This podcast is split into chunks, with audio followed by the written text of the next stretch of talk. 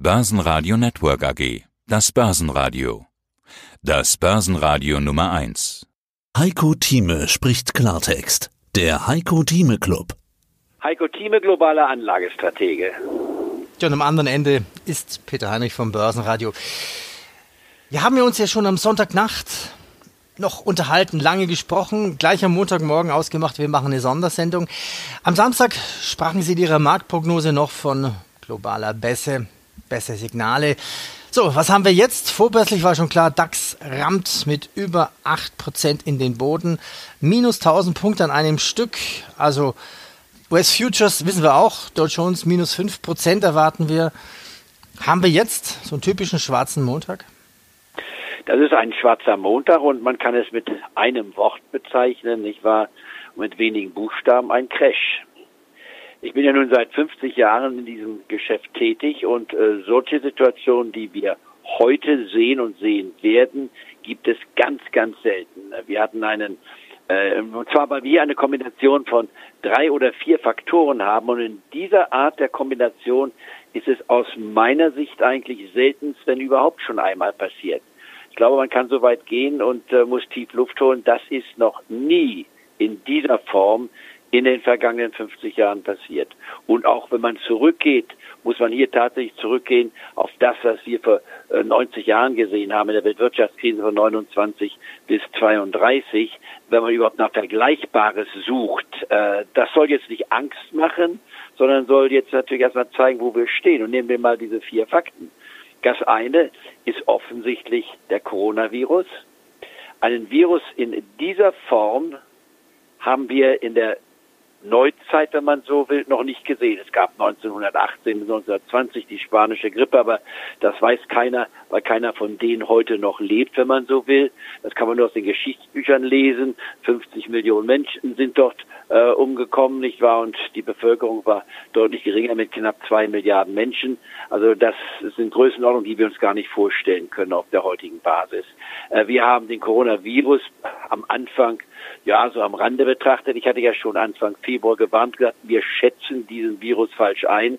Die Börsen sind auf Höchstniveaus, tun sollte, ob nichts passiert wäre und habe gesagt, bitte 25 bis 40 Prozent Bargeld ansammeln. Rückblickend gesagt, hätte man sogar sagen müssen, raus, raus und raus. Aber äh, wie gesagt, es fehlte jede Vergleichbarkeit und äh, dennoch meine ich, ist der, äh, die Aufforderung, Bargeld anzusammeln, richtig gewesen. Meine Meinung war, wir werden eine Korrektur auf jeden Fall haben. Die 13.000 Marke, so ich wörtlich, wird mehrfach getestet werden. Wir werden die 12.500 Marke ins Blickfeld bekommen. 12.000 kann, aber muss nicht sein. Und äh, dass wir die 11.000 Marke durchbrechen werden, die heute, das habe ich eigentlich ausgeschlossen. Der Wahrscheinlichkeit nicht unter 5 Prozent. Äh, warum?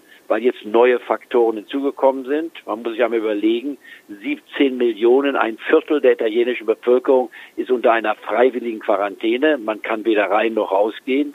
Ich habe meine Reise nach USA, die morgen anfängt, nicht wahr? Äh, ich wollte nach Miami für eine Woche fliegen, jetzt abgesagt. Warum? Nicht, weil ich Angst habe, dass ich den Coronavirus kriege. Das ist nicht das Problem. Aber ich weiß nicht, ob ich wieder zurückkommen kann. Denn es können Dinge hier passieren, die plötzlich Länder abschließen.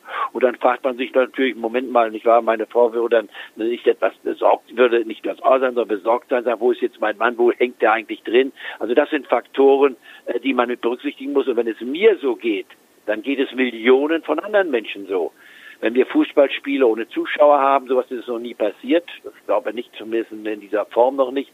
Äh, wenn wir eine Olympiade haben im Sommer, die eventuell ohne Zuschauer stattfinden soll oder gar nicht stattfinden soll. All das ist neu. Dann das, das müssen wir einordnen. Das ist der Coronavirus. Der Coronavirus wird zwar in äh, sagen wir, vier bis acht Wochen schon eine gewisse Entspannung vielleicht zeigen, aber wir wissen zu wenig darüber. Wir, wir spekulieren jetzt und ich bin kein Virologe und selbst Virologen oder die gerade die sagen, bitte unterschätzt es nicht, wir können euch noch nicht sagen und dieser Virus wird uns das ganze Jahr mit beschäftigen. Also das ist eine Problem. Aber jetzt haben wir ein zweites Problem am Wochenende, das wurde schon angedeutet. Das ist der Ölschock, den wir haben. Wir haben einen absoluten Ölkrieg. Die Saudis sagen, wir produzieren so viel, wie wir wollen. Wir verkaufen Öl schon zu einem billigsten Preis auf den nächsten Monat bezogen, weil sie sich mit Russland nicht einigen konnten. Die Russen sagen, nee, nee, wir nehmen keine Kürzungen in Anspruch. Wir lassen unseren Preis, wo wir da sind. Und jetzt kommt noch der dritte Faktor zu. Die Amerikaner haben ja bisher profitiert durch ihr Shale Oil, nicht wahr, das Schieferöl mit dem hohen Preisniveau. Sie haben sich enorm verschuldet. Wir sprechen hier von Hunderten von Milliarden von Dollar, die geborgt wurden. In der Annahme, der Ölpreis wird garantiert über der 50-Euro-Marke liegen, oder Dollar-Marke liegen. Äh, er wird die 60-Dollar-Marke vielleicht erreichen. Und bisher war ja auch meine Spannbreite für noch Texas-Öl zwischen 50 bis 70 und für noch 60 bis 80. Warum? Das entsprach der Logik, denn die Saudis brauchen einen Ölpreis um 80 Dollar, um ihre ganzen finanziellen Ambitionen erledigen zu können. Andere Länder brauchen eben einen Ölpreis, der nicht ganz so hoch ist, aber doch in der deutlich über der 50 Dollar Marke liegt. Insofern konnte man sagen, dass alle Beteiligten sich durch ihre äh, Produktionszahlen darauf einstellen werden, dass der Markt in einigermaßen kontrollierbar ist. Das gibt es seit 48 Stunden nicht mehr. Wir haben gesehen, der Markt ist heute gefallen im Ölbereich um 25 Prozent. Und hier kann man mal ganz schnell rechnen, wenn das noch drei Tage weitergeht, kann man an der Tankstelle umsonst tanken. Ich meine, das ist ja ein Witz, wenn man so, ich will mal extrapolieren, was wir gesehen haben. Der Ölpreis war heute Morgen sogar kurz unter 30 Dollar für Texasöl. Das haben wir schon mal gehabt vor einigen Jahren und da hatte ich gesagt, das sind einmalige Kaufchancen.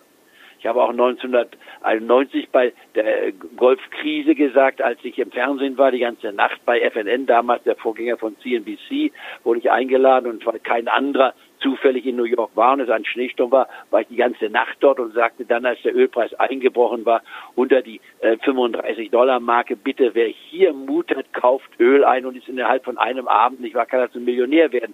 Das hat auch gestimmt, der Markt ging formmäßig runter und ging dann radikal wieder nach oben, äh, nicht weil es Entspannungssignale gab, nur weil der Ölkrieg für die Amerikaner nicht zu verlieren war. Äh, das ist jetzt anders. Wir haben hier ein Fragezeichen, weil die Russen sagen ganz klar, wir können fünf bis sechs Jahre produzieren, äh, ohne dabei pleite zu gehen. Die Saudis sagen, unser Ölpreis kostet weniger als drei Dollar oder vier Dollar das Fass.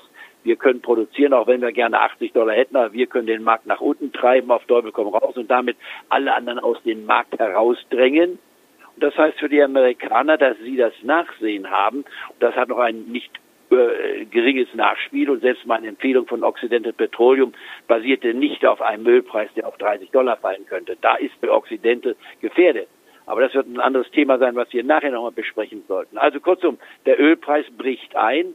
Er in sich selbst ist schon ein, ein, ein, eine Bässe wert. Aber jetzt haben wir einmal Corona, Ölpreis so, und dann haben wir noch ein anderes politisches Problem. Das heißt Griechenland an der Grenze der Flüchtlinge. Wir sind gefordert. Sie hörten einen Ausschnitt aus dem aktuellen Heiko Thieme Club. Das ganze Interview können Sie als Clubmitglied hören. Werden Sie Clubmitglied im Heiko Thieme Club, um erfolgreicher an der Börse zu handeln. Mehr dazu klicken Sie auf den untenstehenden Link.